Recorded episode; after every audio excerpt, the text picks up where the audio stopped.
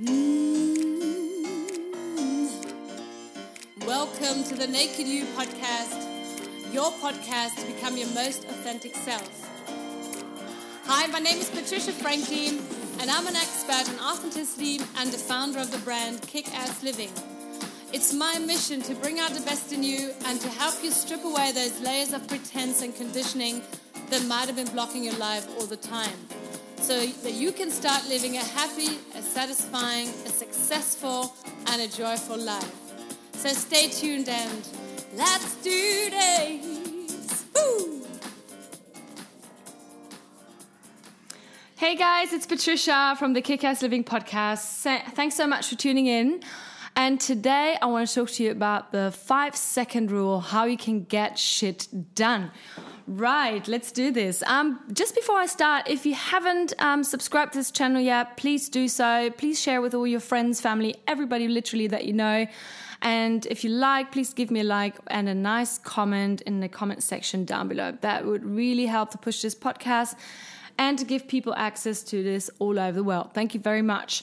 Right, the five second rule. Um, a, a, lot of times in my coaching practice in London or in Germany, I get asked about this. How do I get motivated? And motivation is such a strong topic everywhere in the world. So everyone just talks about, yeah, you just do it, you know, you have to get motivated. And um, and a lot of times it's really hard. Motivation sometimes is really, really hard. And um, so I've come across this um, really cool motivational speaker that I really like, uh, Mel Robbins. And Mel Robbins is from the US and she's invented the five second rule. And Mel Robbins has a really interesting personal story. Um, she used to work for CNN, and then uh, her and her husband they opened up a big restaurant, which was super super su- successful.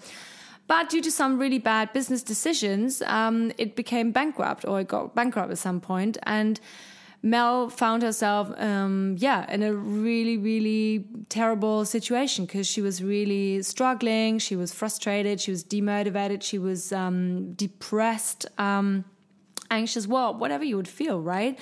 And she said, like, instead of like every time she would, she'd wake up in the morning, um, instead of thinking, okay, I've got to do this, I've got to bring the kids to school, I've got to, you know, sort out a job, I need to like be kinder to my husband, whatnot.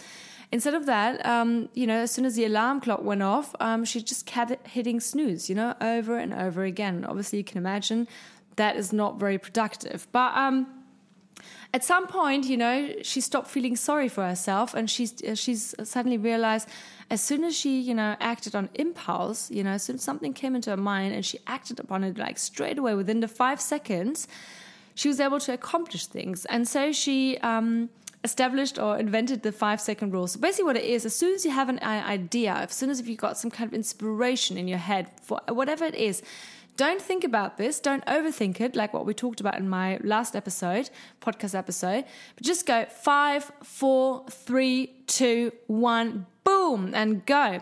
And that, what happens is that you'll get a straight impulse, you'll get adrenaline pumped into your body, and you'll actually get shit done. So um, that that's really important. And she said it's not. Impo- it's and what she says. I'm going to put all the um, his her article about this and her TEDx talk as well. I'm going to put this in the show notes. You can have a look at this later for yourself if you're interested in getting a bit more into into depth with this because she's also got a lot of scientific background um, on this. Um, what happens is with this five second rule is with the five, four, three, two, one, boom, let's do it your whole body gets pushed, you know, to do it, and your overthinking just gets, you know, crashed. And that's what usually, you know, keeps her from doing stuff. From, you know, normally the voice kicks in and says, yeah, but, you know, um, if we do it this way, then maybe it's not going to work out that well. And I don't know, you know, I mean, sure, you've got the, you've got your own voice in your head. You know what it says to you. Um, so the five second rule is really, really, really cool. And it's a very similar concept to what Brian Tracy says in his book, Eat That Frog where he talks about um, that people, you know, really successful people, they always do what they dislike the first thing in the morning. And it could be your finances, it could be, I don't know, dealing with your boss, dealing with some customer, dealing with whoever, your mother in law, I don't know, and dealing with people or situations or anything that you really dislike first thing in the morning frees you up and frees up all the all of the energy and you're actually going to have a really cool day because we all know what happens right? It's the same thing with the 5 second rule. If we know we have to do something but we cannot be bothered what happens then. We're just carrying this around us, you know, it's just, we're dragging this around us like a big heavy log, and the whole day just feels really, really heavy and annoying and oh, stressed and frustrated. And the thing is, if you're really anxious about something, if you're really scared about something, it doesn't get better if you just keep procrastinating. And I mean, I've been there. I'm sure you've been there. I can, I certainly have been there many times myself, and I'm still there a lot of times. That sometimes I have to do something I really don't want to do, and I find myself in front of my fridge. I'm taking out my pack for the I don't know tenth walk today. Um, I'm gonna call my husband to find out what he's doing. You know, to annoy him um, I'll find, you know, go on WhatsApp, I'll write, go on Instagram, I don't know, whatever. Just, you know, do something just to distract myself from that uncomfortable feeling that I'm getting when I'm actually not getting shit done. Because I know, you know, um, I have to do it. And then as soon as I'm not doing it, then, you know, what happens? It's a vicious cycle. You feel sorry for yourself and you just go, oh my God, you know, and it gets worse. Basically, it's get, it gets worse. So the next time you have something, it can be anything. It can be, doing your finances it can be being in your job you know you want to say something nice in your in the next job meeting. You want to talk to your boss about something. You want to get a promotion. You want to get a raise. You want to talk to somebody um, maybe a friend of yours who's done you wrong and you want to talk to you to them about this. Or whatever it is you know you want to lose some weight. You want to be more healthy. Don't think about it. Don't fret about it. Just go five four three two one boom, and then you just go for it and see what magic happens afterwards.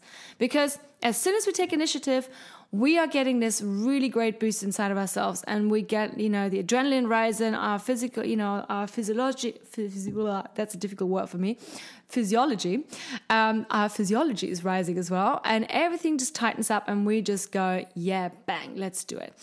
And i think this five second rule is really really cool. I've been using this for a year now yeah, pretty much a year. So when, you know, I've got everybody has their own, you know, stuff, you know, methods, how to, you know, get stuff done or get, get shit done.